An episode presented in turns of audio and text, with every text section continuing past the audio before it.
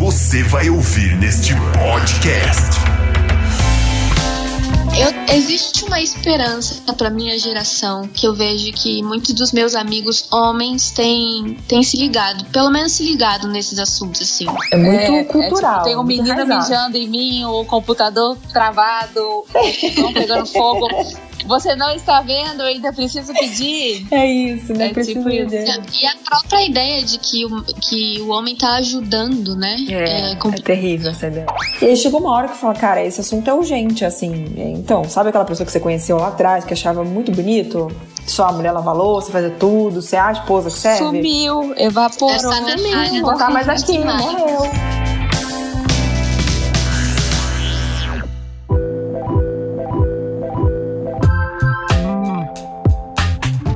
Oi, estamos aqui de novo, novamente again. E dessa vez o podcast de julho de 2020 tem a participação. Ela voltou, ela voltou. Palmas, por favor, Renato. Temos quem? Temos quem? Fala aí, garota maravilhosa. Eu. Eu quem? eu sou eu mesma, as palmas são pra mim? Claro que é você, meu amor. A maternidade vem, venceu, tá? É, venceu. Antes dos quatro meses, né? Essa empresa tá muito ruim. Só me deu três meses de licença maternidade. Mentira, gente. Você tá ganhando muito bem pra fazer isso, viu, dona Débora Tony? Tô ganhando muito bem pra fazer isso. Muito amor, carinho e abraço. Estamos de volta. Ai, que delícia ter você de volta. Então significa o quê, gente? Que esse programa vai ser mais engraçado do que os últimos, vai ter muita coisa, ah, né, divertida. O Bozo chegou, alô, criançada, o Bozo chegou. E temos quem mais? Fala aí. Oi, gente, a Carol aqui. Olha só, eu invadindo outros, outras vertentes do podcast da Glocal. É, muito bom ter vocês aqui, meninas. E eu, Nath Botelho, também estou aqui esse é o podcast Glocal delas e o tema de hoje vou falar depois dos anúncios. Está no ar. Cultura. Espiritualidade. Impacto social. Glocal Podcast. É seu Renato, é, é seu Renato. Alguém tem que pagar as contas. Ah, é. Contas. O anunciante, normalmente, né? O anunciante que tá pagando rios de dinheiro para aparecer esse tempinho. É, é, é isso aí. E, e nesse podcast a gente quer falar do novo clube de discipulado. Isso é bem legal, hein, Olha, cara? É, é, tão, tão novo que você nem. Você pediu para eu explicar melhor, não foi? É, porque é coisa boa, você precisa explicar direitinho, né? Imagina, a primeira vez que apareceu Netflix, cara, teve que explicar é. esse negócio direito aí, né? O clube chama Clube Eu Discípulo. É um clube de assinatura mensal de estudos bíblicos da vida cristã prática. A cada semana um novo conteúdo publicado. Agora, o que é mais legal é quem se juntou para esse clube. A parte legal, é. a parte legal desse negócio é quem está envolvido, né? Davi Lago com o diálogo com a sociedade, o Vitor Fontana com a parte de teologia bíblica, o Zé Bruno, ó, com a parte de adoração e música. E música gospel? E música Agora ele vai ter um infarto. E eu, porque eu sou idealizador, eu me, me coloquei lá, né, com vida prática cristã. Eu sabe o que eu falei? Eu tenho que participar disso aí, desse Dream Team. Já estão chamando de Esquadrão Classe A. A questão é quem é o o BA e o Aníbal. Eu sou o Aníbal. Agora, mano, é. olha que legal. É um, é, um, é um valorzinho que é mais para valorizar de 15 reais por mês esse ano, né?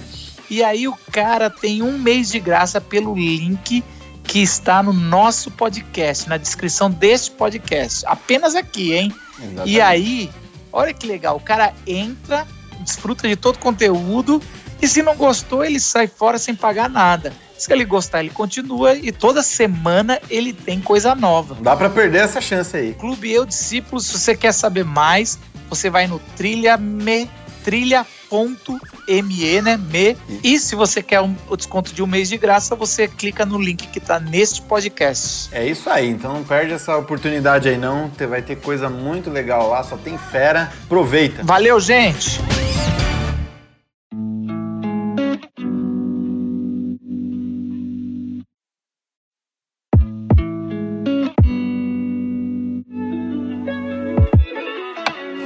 Então, gente, o tema de hoje é o seguinte: carga mental.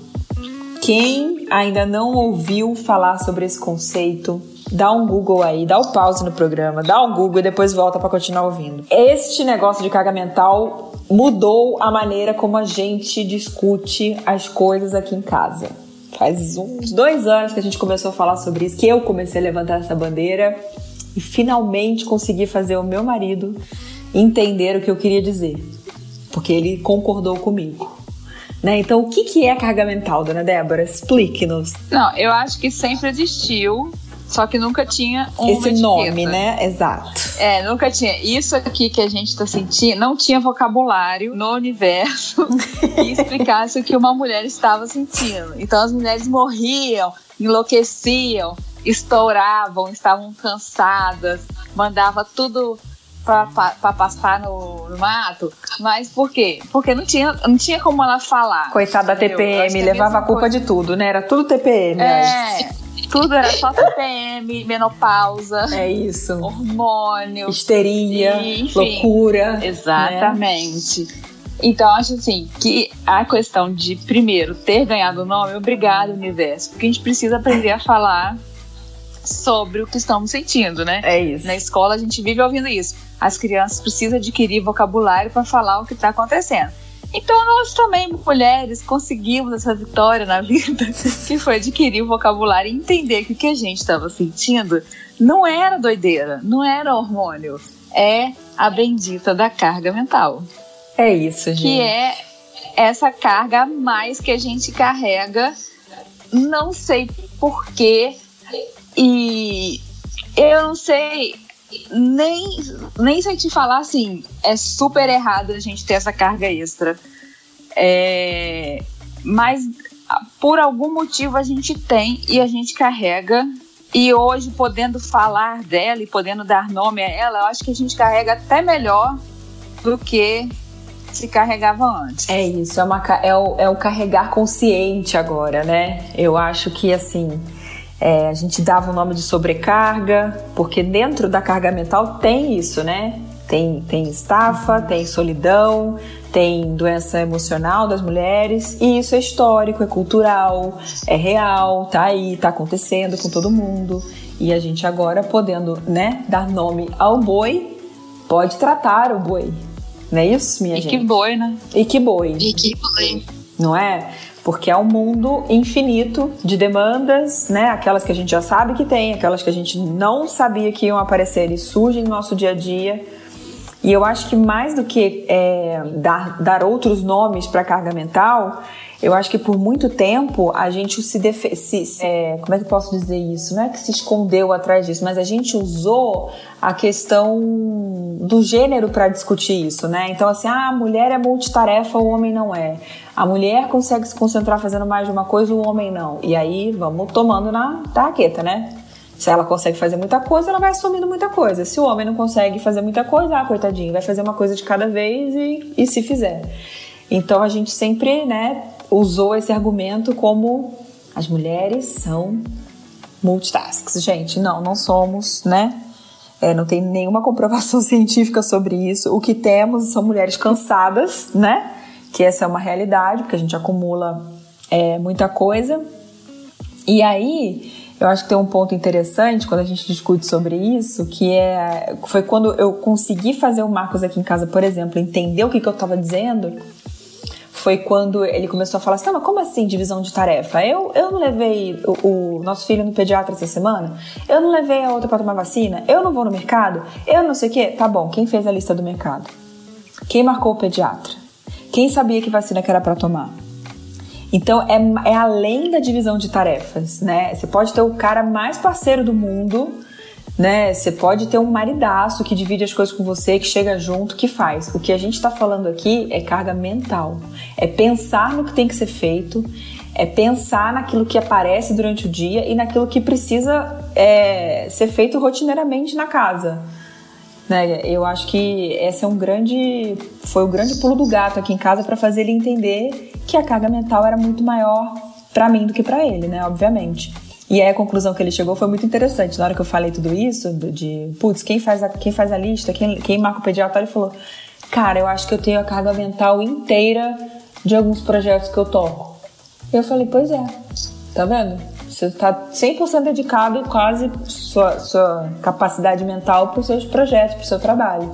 E eu tenho que dividir meu trabalho com a minha vida, com a casa, com os filhos, enfim. Tá levando tudo mesmo? Shampoo, condicionador, sabonete, cortador de unha, cantil, bota pra trilha, repelente, suca, toalha, chinelos, cueca, saco de dormir, guarda-chuva, carrinho, lanterna. Eu, eu acho interessante que, apesar de a gente viver num, num mundo e num país é, extremamente assim muito machista, né? Muito é, que a coisa é muito orientada ao, ao homem, né? Muito mais facilitada para o homem. Como essa sociedade é muito matriarcal também, depende-se muito da mulher, né? Uhum. Então, é como você falou, a gente vê qualquer casa do Brasil tem uma mulher aninhando todo mundo. E ela faz isso com as tarefas dela, que já são muitas, mas também tendo que ter essa, essa capacidade mental de organizar, de produzir. Cara, isso é, um, é um, uma puxa capacidade de, de, tipo, é como se fosse organizar um evento por dia, entendeu? Uhum. Eu que já trabalhei com evento. É. Cara, é tipo, a, gente, a mesma planilha que eu uso para fazer um evento de três dias, eu posso usar para um dia na minha casa porque é uma operação de guerra por dia, entendeu? Então, essa, essa coisa de você saber que horas que o menino tem que entrar, que horas o menino tem que sair, como que é, como é que pente, como é que faz para pentear o cabelo da sua filha sem ela reclamar, sem ela chorar, uhum. sem ter birra antes de... Então, é uma coisa que você já acorda meio, você já tem que acordar funcionando, sabendo o que está acontecendo, como vai lidar com tudo aquilo ali e que realmente é uma coisa que eu não sei porquê é, o homem não pensa nisso ou não liga nisso. Eu não sei nem se é por maldade. É estrutural, vem assim de fábrica, talvez, não sei. É, mas ele não está pensando nisso, né? Na, em como a compra precisa ser feita e quem vai fazer a lista. Uhum. Mas ao mesmo tempo, é uma sociedade que a mulher toma muito à frente. Sim. De, do cuidado, é, e dessa provisão é, que não é às vezes uma provisão material, às vezes é, mas é uma provisão do lar, de fazer a casa funcionar, de fazer a vida funcionar. E como a gente, quando a gente repete esse padrão, vira um ciclo, porque aí a gente cria, são criados sem precisar pensar nisso. É. Faz sentido o que eu tô falando? Faz muito Faz sentido. Sentido. É, então, tipo assim, eu vejo muito isso assim. É, eu tô na casa da minha mãe quatro meses de quarentena e, e o jeito, às vezes, que eu faço algumas coisas com o Joaquim e ela acha ruim que eu tô exigindo muito, ou que eu. Ah, você é muito exigente, você é muito.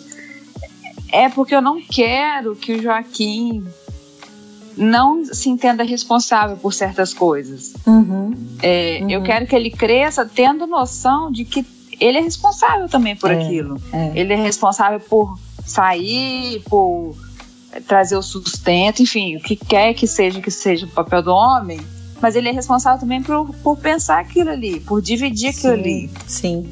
E, e aliviar até a minha carga. Então, assim, eu ensinei ele a entrar no, né, que agora, né, vivemos tempos ainda mais doído para nós, é, mulheres, é. mães. E, e tem a coisa da aula online e é mal burocracia para você conseguir entrar na plataforma da escola. E, tipo, ele pegou e ele aprendeu e ele já gravou até o número da matrícula dele, tadinho. Nem eu gravei. Ele já gravou porque tem que digitar nas tarefas online para mandar. Então ele conseguiu gravar, que é uma coisa, tipo assim, que normalmente eu gravaria, é, entendeu? Mas é interessante é... você falar isso, né, Dé? Porque assim, essa percepção da sua mãe, que também deve ser da, da minha e de várias outras mulheres mais velhas, porque são de outra geração, é assim, ah, coitado, né? Ah, que dó. E eu não sei se teria a mesma percepção se fosse menina. Então a gente tem esse, esse negócio que alguns chamam de é, instinto, é, uh -huh. né? Que eu não sei se é um instinto, uh -huh. eu tenho minhas dúvidas se realmente é. Mas de. Acho que né, de, de olhar para um homem e falar, ah, coitado, o homem fica viúvo, todo mundo fica com dó do homem, ah, coitado, ficou viúvo, como é que vai se virar? Uma mulher fica viúva, ninguém pensa como ela vai se virar, né? Fica com dó para ela ter perdido um companheiro, mas ninguém fica pensando, meu Deus, essa mulher vai passar fome.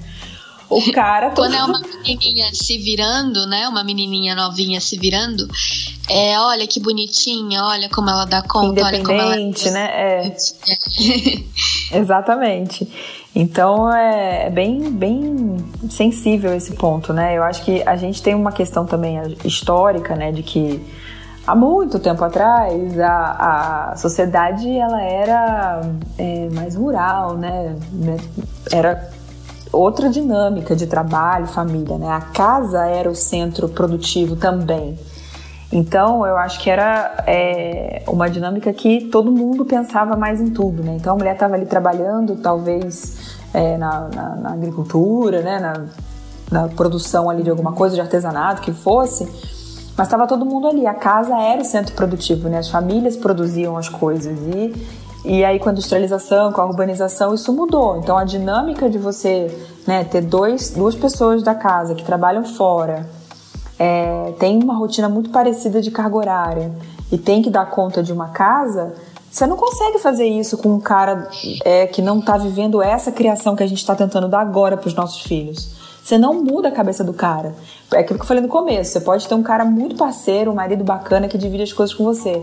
Mas acho que é quase unânime que a carga mental é da mulher, a maior, a maior parte da mulher. Quem nunca ouviu do marido, né? Ah, se você tivesse pedido ajuda, eu teria ajudado. Era só me pedir, era só me falar. Pô, mas só falar, só pedir, é, já era muito, né? Tipo, essa cena aqui já não está te dizendo nada. Exatamente. Pô, precisava pedir, né? É, é muito é, cultural. É, tipo, tem um menino mijando em mim, o computador travado, o fogão pegando fogo. Você não está vendo, eu ainda preciso pedir. É isso, né? É preciso tipo isso. E a própria ideia de que o, que o homem está ajudando, né? É, é, é, terrível essa ideia. Eu acho que existe um acordo não verbal que a gente aprende na nossa casa, né? É, no meu caso, é, eu não sou casada, ainda moro com os meus pais e eu, e eu sinto, principalmente na quarentena, eu senti bastante que existe esse acordo não verbal do, de qual é o papel da mulher e qual não é o papel do homem. Uhum. E aí, por exemplo, aqui em casa, é, eu até tava. Esse, no começo da quarentena foi bem complicado, porque eu comecei duas semanas, duas semanas de isolamento. Eu já tive algumas crises de ansiedade, porque eu não estava dando conta do meu trabalho e, e de fazer os, os cursos que eu precisava fazer e, e ainda ajudar na minha casa, porque Aqui a gente tem a minha avó, a gente tem que cuidar da minha avó, que não tem nenhuma mobilidade. Então é um trabalho pesado, né? Uhum. Que exige mais de uma pessoa para cuidar. E eu achava que a minha situação aqui era atípica, né? Então, tipo, ah, eu tenho essa carga mental a mais aqui na minha casa por causa dessa situação. E aí eu fui conversando com algumas amigas e percebi que não é atípico, que até a menina solteira tá sofrendo um pouco mais na quarentena, assim, é que tá morando em casa com a família ainda. Eu tenho uma amiga que o pai dela ficou pegou o Covid e ela teve que cuidar dele no hospital e quando chegava em casa ela ainda era cobrada de algumas tarefas e o irmão dela, se ele lavasse um prato e o copo que ele sujou no almoço, a mãe dela já falava, ah, mas olha só, ele lavou o prato e o copo dele, ele já tá ajudando. Uhum. Por que, que você não pode ajudar do jeito que eu estou te pedindo? E aí, aqui em casa foi um exercício de muita conversa e muitos combinados, até que um dia eu fiquei cansada de de parece que a gente fala e as pessoas não entendem, né? Por, eu tô falando assim, olha, eu tô fazendo muita coisa, eu tô assumindo muita coisa, não tô conseguindo dar conta. É, eu peguei um caderninho e uma caneta e eu sentei com a minha mãe. Falei, mãe, eu preciso saber exatamente o que você espera de mim aqui em casa, nesse tempo de quarentena. E aí a gente conversou, negociou E aí ela acabou levando a mesma ideia para os meus irmãos. E acabou que todo mundo colocou no papel tudo o que tinha que fazer. Uhum. E foi muito engraçado, porque aliviou até as costas da minha mãe, que nem tava esperando, sabe? Imagino. Foi um serviço de RH na sua casa. Né? um serviço de RH, exatamente. A gente literalmente separou as funções de cada um. E, e é engraçado que até quando alguém não cumpre a função direitinho, a gente fica tranquilo, sabe? Uhum. Porque ninguém tá assumindo um cargo a mais. Tá todo mundo ciente do que tem que fazer, vai fazer quando der, vai fazer quando puder. E aí a gente tá levando e, e cara, isso melhorou muito, muita coisa, mas assim, foi bastante briga e, e bastante discussão para entenderem que todo mundo tem que assumir um papel nisso aqui. Tá levando tudo mesmo? Shampoo, condicionador, sabonete, cortador de unha, cantil, bota pra trilha, repelente, suca, toalha, chinelos, cueca, saco de dormir, guarda-chuva, carrinho, lanterna.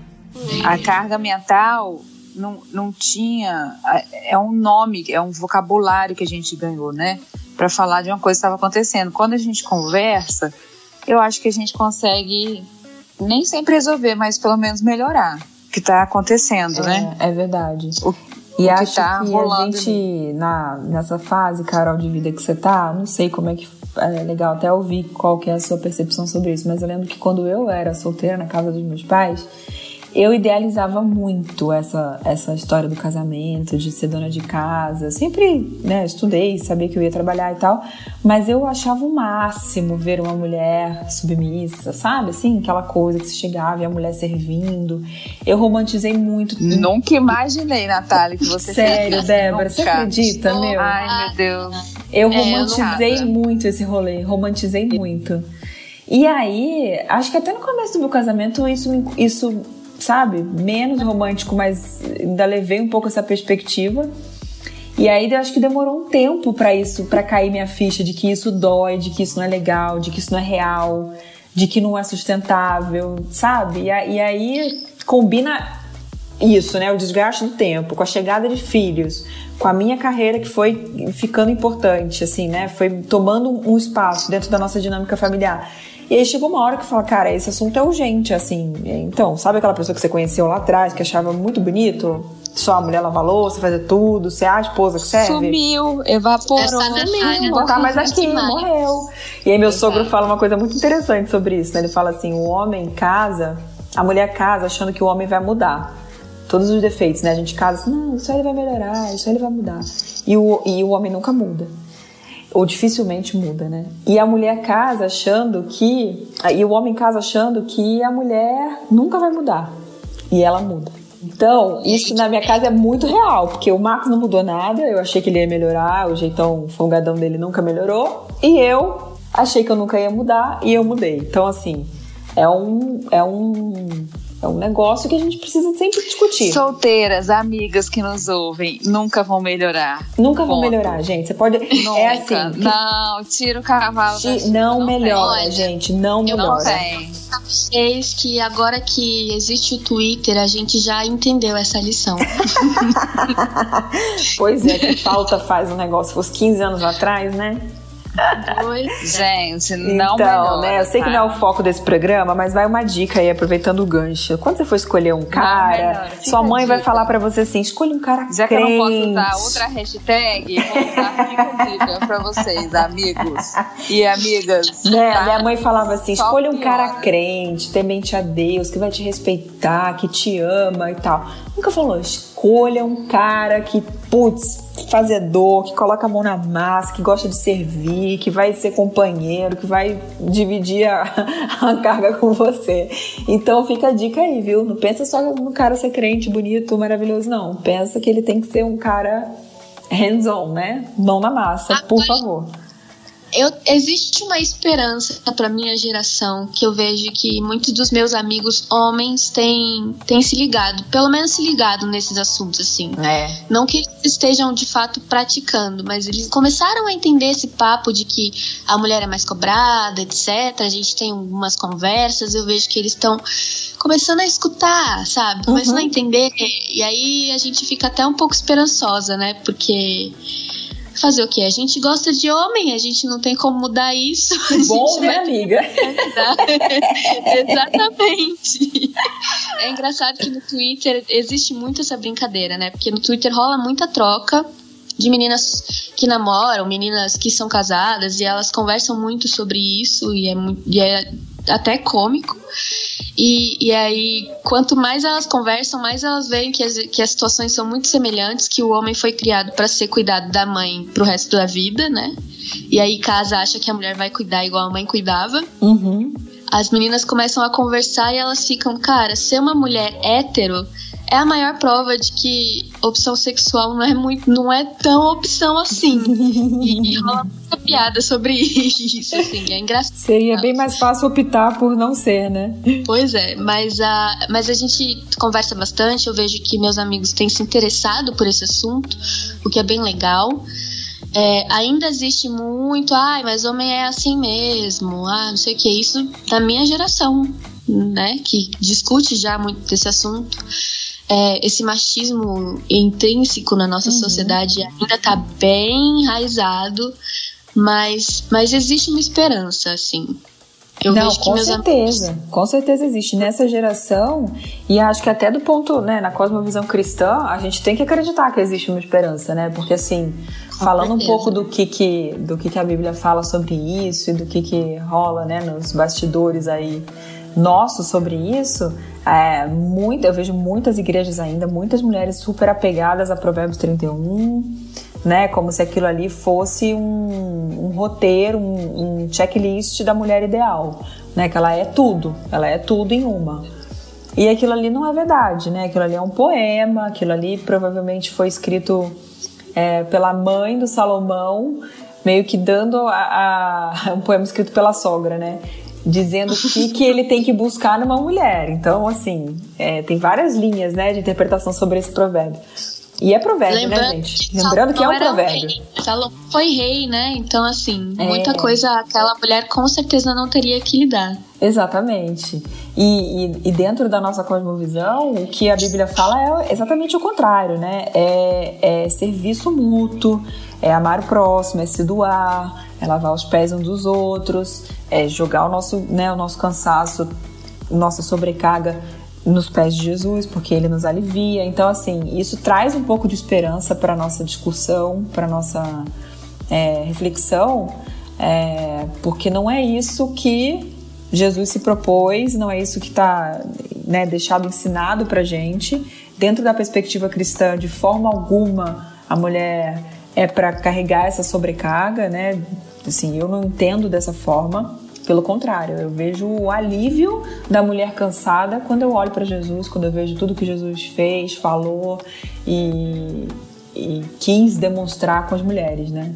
Tá levando tudo mesmo? Shampoo, condicionador, sabonete, cortador de unha, cantil, bota pra trilha, repelente, sunga, toalha, chinelos, cueca, saco de dormir, guarda-chuva, carrinho, lanterna.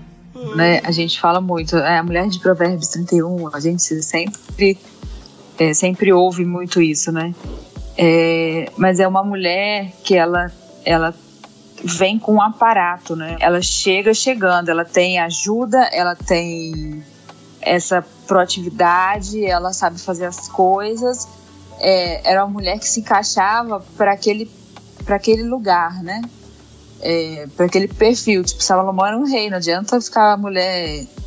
A, acho que a mãe dele queria falar, não arranja uma mulher assim, devagar, não, que não dá certo. Tem que ser uma mulher porreta que chega junto. Ligadinha no 220. Muito, é, e eu acho que, que, que é muito isso também, assim. A coisa da carga mental vem muito da expectativa que a gente traz para dentro de uma relação, né? É, e você às vezes vem com muita sede ao pote em vários aspectos numa relação e a outra pessoa não é a pessoa ideal para suprir aquilo, entendeu? Uhum. E às vezes a gente quer pôr essa roupa. É, meu pai que usa muito essa figura, que é pôr o short da Carla Pérez em todo mundo. e tem gente que não vai ficar legal com o shortinho dela, entendeu? É. E é isso, isso gera muita carga na gente, de tipo essa a comparação e a coisa de você da gente vir desse ambiente, né? Uhum. é, dessa geração de mulheres que fazem tudo. As nossas mães fazem tudo, caramba. Minha mãe não desliga 220 volts 24 horas, 7 dias da semana. E eu já tive muita crise de tipo assim, cara, por que, que eu não sou? Não tem essa disposição da minha mãe, entendeu? Uhum. E tem coisa que eu vejo minha mãe fazendo hoje, eu falo, mãe, não tem necessidade de você fazer isso, deixa que a gente faz. É, ou deixa que a pessoa faça por ela mesma. E ela não aceita é, essa sugestão, porque no, na formatação dela, o valor dela está em fazer tudo, entendeu? Em dar conta. E no final do dia ainda está massa e dar conta e isso traz um peso muito grande, isso traz um, o custo disso é muito alto, né? É. E, e às vezes quando a sua companhia não tá lá para chegar junto de você e te ajudar é, a carregar a carga um do outro, cara, essa carga mental vira uma doença na gente, né?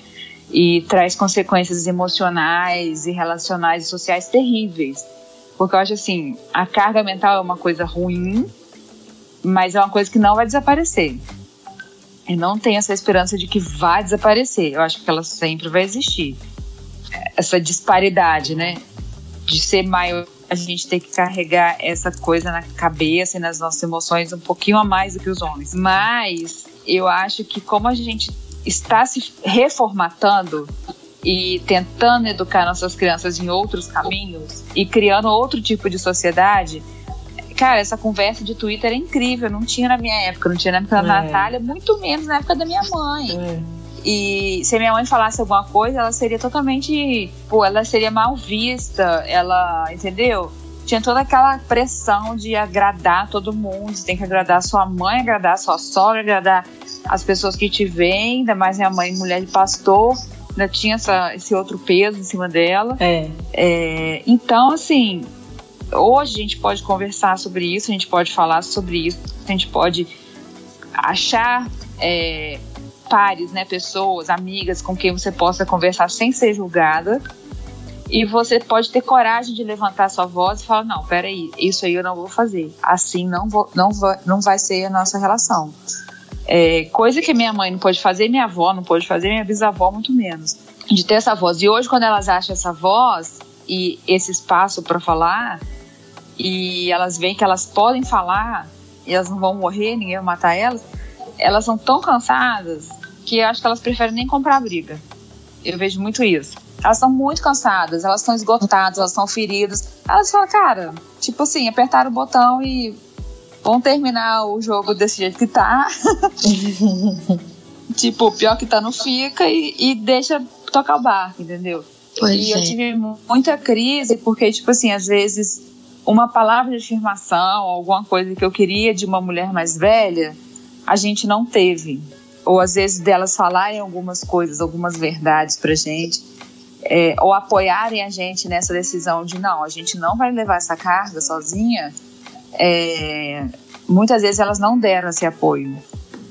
Mas não é porque elas é, foram cooptadas pelo sistema, é porque elas estão cansadas também. Uhum. E, então, tipo, elas não querem mais essa briga para comprar. Eu vejo isso na minha mãe, eu vejo que isso é muito criação da minha avó, né?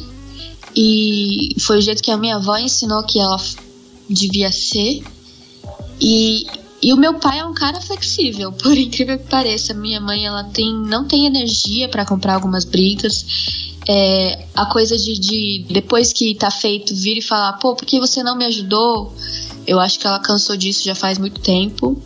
E hoje eu vejo que eu, apesar de eu não ter tido esse apoio da parte dela, né, de tipo você tem que se impor e etc, eu, através das discussões do Twitter, terapia, conversa com outras mulheres e até aprofundamento bíblico, assim, sabe, de buscar na Bíblia, eu achei as forças para dar esse apoio para ela, sabe? Tá vindo de uma geração de baixo para cima, assim. E, e que foi inclusive o que deu a força para que ela entrasse nos acordos que ela precisava aqui em casa. Ela de fato estava exausta emocionalmente além de cuidar da casa, ela estava cuidando da mãe dela. E aí depois que eu consegui dar um pouquinho de força para ela de volta, e ela conseguiu essa força para começar a estabelecer algumas coisas, a participação dos meninos, que inclu inclusive são a maioria aqui em casa, é, cresceu muito. Hoje meu pai ajuda ela a trocar a minha avó, por exemplo. Uma coisa que há uns três anos atrás a minha mãe não concebia na cabeça dela, que meu pai faria um dia. E é bem legal, assim, porque apesar de ainda ter muita coisa, assim, intrínseca nela, de isso aqui eu não vou pedir de jeito nenhum. Ele cuidar do almoço, ele tirar a roupa do, do varal para mim, jamais. Mas de pouquinho em pouquinho a gente consegue ir desconstruindo essas coisas e aliviando a carga uma da outra, assim. Então eu vejo essa cooperação como muito fundamental. Tá levando tudo mesmo? Shampoo, condicionador, sabonete, cortador de unha, cantil, bota pra trilha, repelente, sunga, toalha, chinelos, cueca, saco de dormir, guarda-chuva, carrinho, lanterna. Acho que o caminho que é do diálogo é sempre, em todas as situações, a melhor alternativa, né? Porque a solução que o feminismo raiz veio trazer, ela é muito drástica, né? Então é tipo, sai pra lá, a gente não quer saber de vocês, porque vocês são o problema raiz de todo mal. e é o que a gente acredita e a nossa proposta e, e, e, o que o cristianismo também acredita é exatamente o contrário, é construir a solução juntos. Enquanto ser humano, enquanto cidadão, enquanto cristão, o homem também tem o dever de lutar por essa, por essa igualdade, por, essa, por esse alívio de sobrecarga. Então, por isso que essa discussão ela não é só nossa, né? Era até interessante que tivesse um homem aqui discutindo com a gente hoje. Não, Pode ser parte 2. Não é, não é, não estão aqui não é porque somos muito é. feministas não, é porque faltou agenda mesmo. Mas podemos fazer um parte 2. Pode ser ponto 2, parte 2, eu acho, vai. Né? É, eu acho que, tipo assim, é muito engraçado. O, o Marcos, o Marcos meu, né? Tem o Marcos seu, o Marcos meu. É, o seu é, A criatividade de nome pra casar, né? Impressionante. é, a, tipo, ele começou a fazer uma série agora sobre paternidade, né? E começou a pesquisar muito. E foi muito incrível, porque, tipo assim, coisas que a gente fala há anos, né? Desde que a gente tem o Joaquim, o Joaquim faz oito anos esse ano coisas que às vezes eu falo e que às vezes também eu tô muito cansada para falar, eu só jogo piadinha, assim, aquela indireta maravilhosa, aquela farpada, aquele shade, é, coisas que a gente vai, assim, né, no dia a dia, na ironia, tentando convencer Imagina, a pessoa. ironia? É, quem? Eu? Sarcasmo? Nunca. É, mas assim, foi muito importante ele ter feito essa pesquisa e ele está conversando sobre esses assuntos e ele está procurando, né, sobre esse papel do homem, sobre a paternidade, enfim, porque ele descobriu tanta coisa e ele percebeu tanta coisa, né, não só dele, mas de uma geração e de, do status quo da coisa, de como a coisa é feita e não é feita e e está sendo muito incrível para ele, porque ele está reprocessando e reconfigurando todo o papel dele também, entendeu? Uhum. Então, eu acho assim que hoje, quem quer é, aprende, quem quer se transforma, quem quer abre os olhos, entendeu? Para ver o que está acontecendo e se dispõe a, a melhorar, a evoluir, que eu acho que é o que a gente tem que fazer mesmo, entendeu? E eu gosto muito de um texto que tem em Gálatas que diz que que é para a gente carregar a carga uns dos outros, né? E às vezes a gente mulher a gente faz muito isso e a gente faz isso muito bem. A gente acolhe todo mundo, a gente quer ajudar, a gente quer aliviar, a gente fica com essa vontade de ficar aliviando os outros. Não sei de onde vem isso, gente, não sei. É, ai meu Deus, vou ajudar, vou uhum. deixar a comida pronta é igual a história que a gente ouviu, vou deixar a comida pronta, só menino vai comer sucrilhos, né? É, é, isso, a gente tem essa vontade de, de, né, de melhorar a vida é. do outro. A gente tem isso na gente. E até essa vontade que a Carol falou de ajudar a mãe dela, tá vendo? A gente tem isso. É nosso. Só que isso não pode virar, como é que eu vou dizer? não pode virar uma coisa que vai estragar o outro, que não vai dar oportunidade do outro crescer é e cooperar isso. também. Isso é importante. Então, sim. Como dizia Quando Maria Montessori, né? Qualquer ajuda desnecessária é um obstáculo para a aprendizagem. Então, inclusive dos homens. Exato. A pessoa não amadurece. Então, quando você vê uma geração de homens extremamente infantilizados, são homens que tiveram mães muito condescendentes, ali sempre dando na boquinha, cortando um bichinho pra ela, entendeu? Uhum. Então eu fico me vigiando muito. E, e isso gera uma carga mental absurda na gente também, né? Que a gente É. agora tem que se vigiar. É, que é o quê? Até onde eu vou com o Joaquim, né? E até onde eu não vou. E aonde é o meio termo para não ser uma mãe relapsa que não vai dar carinho suficiente, que não vai chamegar, que não vai, entendeu? Dá uma Mimar um mimadinha. pouquinho. é, E mas também não posso mimar demais para não ser um macho, posso falar escroto, se não puder, põe um pi aí, tá, é. Renato? Aham. É, então, é, então a gente vive até esse dilema de até onde a gente pode ir, não, e isso a gente vai dosando e aprendendo no dia a dia, entendeu? É, então, assim, eu já a gente teve uma. Principalmente eu e minha irmã, a gente virou meio a patrulha aqui, né? Com, com o Joaquim e tudo. É, com essas questões de não se tornar um macho alfa. E a gente conversa muito com ele, né? Que um dia ele fez um comentário pra Isabel e a Isabel ficou muito é, chateada. E aí a gente tirou o Joaquim no canto e falou: Joaquim, isso não se fala pra uma mulher. Hoje eu não deixo o Joaquim interromper quando a Isabel tá falando. Aí todo mundo fala, ah, mas ela interrompeu antes. Eu falei, problema. O contrário não pode acontecer. Porque é- ela vai crescer no mundo onde muita gente vai querer interromper ela. Uhum. É, e o Joaquim vai crescer no mundo onde ele vai ser incentivado a interromper mulheres. Uhum. Cara, é real, eu não tô sendo chata, mimimi aqui, acontece o tempo inteiro, entendeu? Uhum. A gente é, é mandado calar a boca o tempo inteiro porque a pessoa nem conhece a gente e tá. Senta aí rapidinho, Cláudio.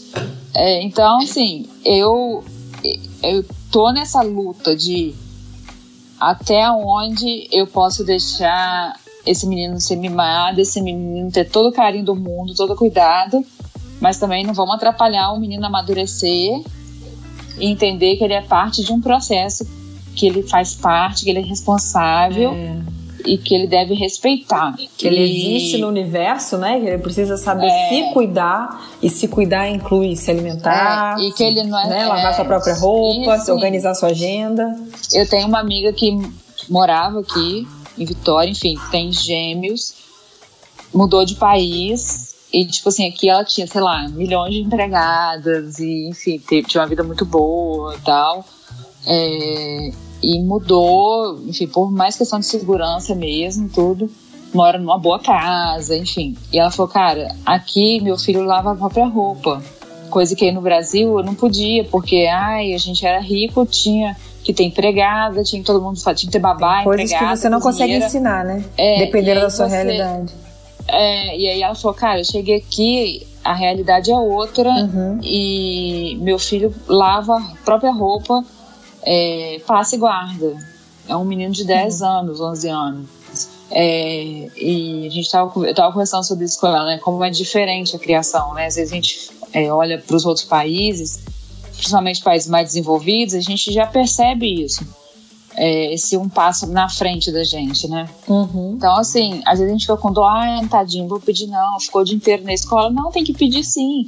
Filho, ajuda a mamãe a arrumar a mesa, ajuda, se ele já é maiorzinho, a lavar um copo. Uhum. É, Vai arrumar sua pedir cama, até vai que guardar, vire- dobrar, dobrar sua É. roupa, né? até que vira uma coisa natural, entendeu? É mais do que dividir tarefa ou, ou pedir pro seu filho te ajudar. É, é- é literalmente ensinar ele a, a ter autonomia. Uhum. Sim. E também aquela coisa, né? Eu fico imaginando assim, cara, eu não quero meu filho adulto é uma- que uma mulher passe raiva por causa dele, entendeu? É, de tipo assim, de uma mulher me xingar porque o Joaquim Que criação Fez foi uma- essa que ele teve? É. né? É. quem é sua mãe, seu idiota? Enfim, é, entendeu? Não. Eu quero receber aplausos, tá? Presentes, menções honrosas no Instagram de todo mundo que vai ser meu filho. Porque é isso, entendeu? É, muitas vezes a gente fica chateada porque, tipo, quem criou esse homenzinho? É. Esse ser humanozinho? Imagina, gente. É. Quantas vezes eu já pensei isso da minha sogra. É, Mas, então, sério, por porque, isso porque você pensa isso mesmo. Você fala, cara, como é que. Sim. Como é que não surtou? a culpa não é do ser humano em si, a culpa sempre é da mãe dele. É, sim. Então, vai ser, então, minha, assim, vai ser como- nossa também, então vamos já se livrar dela, né? Então, exatamente. Vamos pegar essa culpa e fazer com ela o que a gente quiser. Já é nossa mesmo. né? Tá levando tudo mesmo? Shampoo, condicionador, sabonete, cortador de unha, cantil, bota pra trilha, repelente, sunga, toalha, chinelos, cueca, saco de dormir, guarda-chuva, carrinho, lanterna. Então, acho que, É é isso. Eu acho que a carga mental é uma questão também de é, a gente saber, ela existe, ela não, não vai deixar de existir. É, vamos conversar sobre ela, ensinar sobre ela, né? E, e dividir a carga uns com os outros, né? É, Eu tenho esperança, Débora, de que na- quando o Joaquim estiver namorando, a culpa vai ser dos pais em conjunto, não só da mãe. Ai, amém. É verdade. Vamos Amém. falar. Porque O que, duas que aquele Marcos Almeida estava fazendo, tocando, compondo, fazendo música e não ensinou o menino que tem que tirar o prato da mesa? Exato. A gente educa todo mundo, né, ao mesmo tempo, então é muito bom. E, enfim, e às vezes a gente fica até, eu acho que a gente fica nessa pressão, né, de, de educar filhos que, que hoje a gente tem essa pressão de educar filhos não machistas, antirracistas, é, então a Antifascista. fica. Exato. Então é tudo. A gente, a gente tem mais essa no nosso prato, entendeu? Tem mais esse pratinho para carregar. E às vezes a gente a gente não vai dar conta e a gente não vai conseguir. Até porque a gente está aprendendo também. Eles verem que a gente também está aprendendo é muito importante, entendeu? Não, não ter esse lugar de perfeição. É. Que eu acho que é muito uma coisa de dúvida. antigamente, né? Que tipo assim, eu sou capaz de fazer isso, eu vou fazer isso, eu quero É. fazer isso. Tipo, a- você via na cara da pessoa que ela não queria fazer aquilo, entendeu? Ela tava fazendo mais pra uma construção social, por É.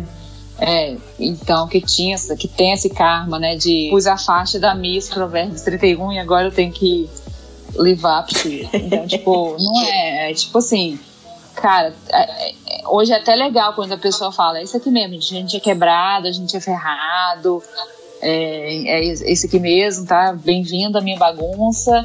E a vida real é outra. Um dia desse, minha irmã tava mostrando uma moça aí de São Paulo teve neném, uma blogueira famosa. Meu, eu falei, cara, tem a realidade. e tem isso aí, que não sei o que, que é isso, entendeu? Um fantástico de Bob, que não pertence à humanidade em geral. E aí você fica até mal, né, cara? Coisa. Eu acho que a carga mental também vem muito da comparação. Ah, sem dúvida. Muito. E a Que gente carrega sei, é. isso. Eu sei, eu sei que tem uma parcela de culpa que é dos homens, da criação, da sociedade, da cultura, de tudo isso que a gente falou, mas tem também, a gente tem que fazer nossa meia culpa aqui, porque é, parece que a gente está o tempo todo também querendo controlar as coisas que acontecem, querendo que as coisas saiam do nosso jeito. A gente vive muito isso quando a gente tem filho, né? Ah, tro- a, o pai, a mãe troca a fralda de um jeito, o pai troca de outro. E, o- e não tem jeito certo. Tem um jeito que um faz, um jeito que o outro faz. Eu brinco sempre aqui que o Marcos que eu não posso morrer, né? Eu falo, eu não posso morrer, não posso morrer, senão o Daniel vai perder todos os dentes da boca. E não escova o dente nunca. Eu falo, não se preocupa Exato. não, se você morrer eu vou passar a escovar. Eu só não escovo porque eu sei que você escova. É. Então, Não, assim, tipo, a você gente fala, tem gente, um pouco isso doente, também, né? De assim, é. não, todo mundo precisa de mim, eu sou a É. super mãe aqui, ninguém vive sem a minha presença e os meus cuidados. E, na real, vive, né? De outro jeito, Não, mas vai vive, viver. né? Vai viver. Se é melhor ou pior, Eu acho assim. sabe, mas vai viver. Não, é igual eu falo assim, gente, me deu um probleminha nas últimas semanas aí que eu já resolvi, graças a Deus. E falei, cara, se eu precisar de internação, de fazer algum procedimento e tal, meus filhos estão ferrados, eles vão ter que repetir de ano, porque eu sou a única pessoa detentora das senhas do site da escola, detentora do conhecimento, porque para entrar no- no- na plataforma da escola, cara, é um caos. É. Então, até eu descobrir como é que funcionava aquilo, onde é que era, onde é que não era, cara, eu eu vou ter que gravar um tutorial do tutorial e deixar, É isso, entendeu? todas as senhas de banco, né? Os formulários de plano de saúde, de Exatamente. previdência. Eu falei, meus filhos não vão formar, Tem não que vão fazer um nunca mais, dossiê. então é isso. Exato. E é muito engraçado, porque, tipo, é, eu faço as coisas, às vezes, no automático, por- e por ter tido exemplos, assim, né, de, de mulheres muito fortes, que sempre deram conta de tudo e fizeram várias coisas. Então, assim, é, às vezes a gente até, eu me pego muito fazendo isso às vezes, de tipo, não é nem poupando o Marcos, é não querendo que o Marcos faça certas coisas porque não vai fazer do meu jeito. Ou tão perfeito, entendeu?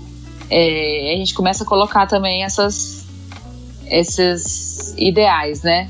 Você quer fazer, a gente quer que o cara faça, não quer que faça do nosso jeito perfeito e maravilhoso. E aí a gente meio se frustra, né? Porque não vai fazer igual. Sim. Não, não vai fazer do nosso jeito, vai fazer do jeito deles. E às vezes é até melhor do que o nosso jeito, mas a gente não vai dar o braço a torcer, que é melhor. É, mas eu acho que às vezes é muito isso. E eu, eu tenho aprendido até a hora de falar assim, cara, faz, faz. Só, só faz. Fica aí, faz do seu jeito, eu não quero nem olhar. Eu quero sentar aqui, ó, ficar olhando pra televisão, perdida no espaço. E eu tenho treinado fazer isso, é, porque é um treino, tá, gente? É um adestramento, assim Foi muito engraçado. Essa semana minha mãe falou: Ah, vê ali o que o Marcos quer comer. Eu falei: Não, Marcos tem olho, tem mão. E, sabe, a gente fica micro-ondas. Aí é muito isso, né? Nas mínimas coisas a gente é, percebe essa, é. essa coisa. Eu falei, mãe, lá em casa a banda toca diferente. Quem quer comer, pega e faz para comer e ajuda a fazer comer. Enfim, eu acho que tem que, que a gente tem que ter isso, né? Ter essa desconstrução. Porque senão vai passar, vai virar a vida, entra geração, sai geração, a gente tem isso. A, a mulher sempre supercarregada em todas as áreas, seus sentidos, e também essa coisa de a gente não deixar as pessoas evoluírem, amadurecerem, que eu acho que isso faz parte do amadurecimento, né? É, de um ser humano mais humilde, um ser humano mais consciente das pessoas ao seu redor. E eu acho que hoje a gente tem muita falta disso, de gente sensível e consciente, né?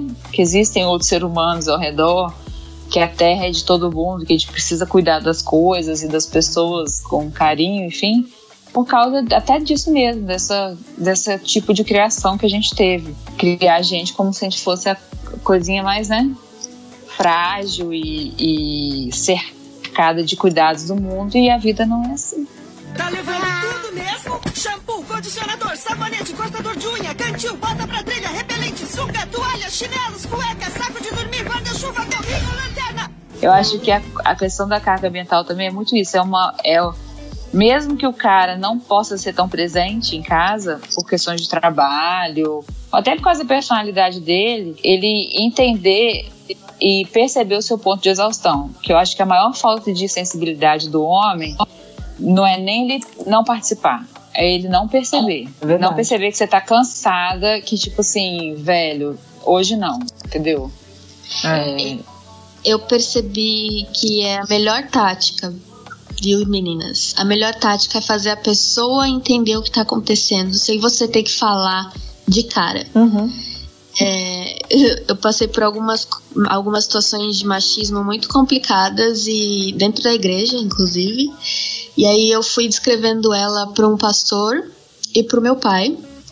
E aí eles ficaram. Eles ficaram cinco minutos depois que eu falei, ficaram cinco minutos pensando, assim, parecia. Você conseguia escutar a engrenagem do cérebro deles raciocinando, assim. E aí eles viraram para mim e falaram: hum, mas isso é machismo, né, Carol? Eu falei, olha. Temos uma evolução. Tcharam! Parabéns! E aí, eu acho que essa não só é, ajuda a você, mas ajuda a pessoa a começar a perceber essas situações complicadas também com mais facilidade. E a gente também entender a história do outro, né? Também, eu acho que é importante. É, e a construção do outro, né? Igual a Natália disse, a gente entender que às vezes o outro não vai mudar, mas a gente vai mudar e jogar com essa história toda, né? Com, com essa bagagem que a gente traz da vida já e tudo uhum. nos relacionamentos e a gente tentar criar primeiro essa sensibilidade através do diálogo e da conversa. E quando se está cansada demais para conversar, orar para que o ser humano veja, né, enxergue o que está acontecendo. É, principalmente com você, enxergue o seu cansaço, enxergue seu, sua demanda, né? E eu falo que assim, eu sonho viver num mundo onde a gente não ouça mais, era só pedir ajuda E onde a gente não ouça mais também, é, ah, ele traiu a mulher porque ela não estava comparecendo. Eu acho isso de uma atrocidade enorme.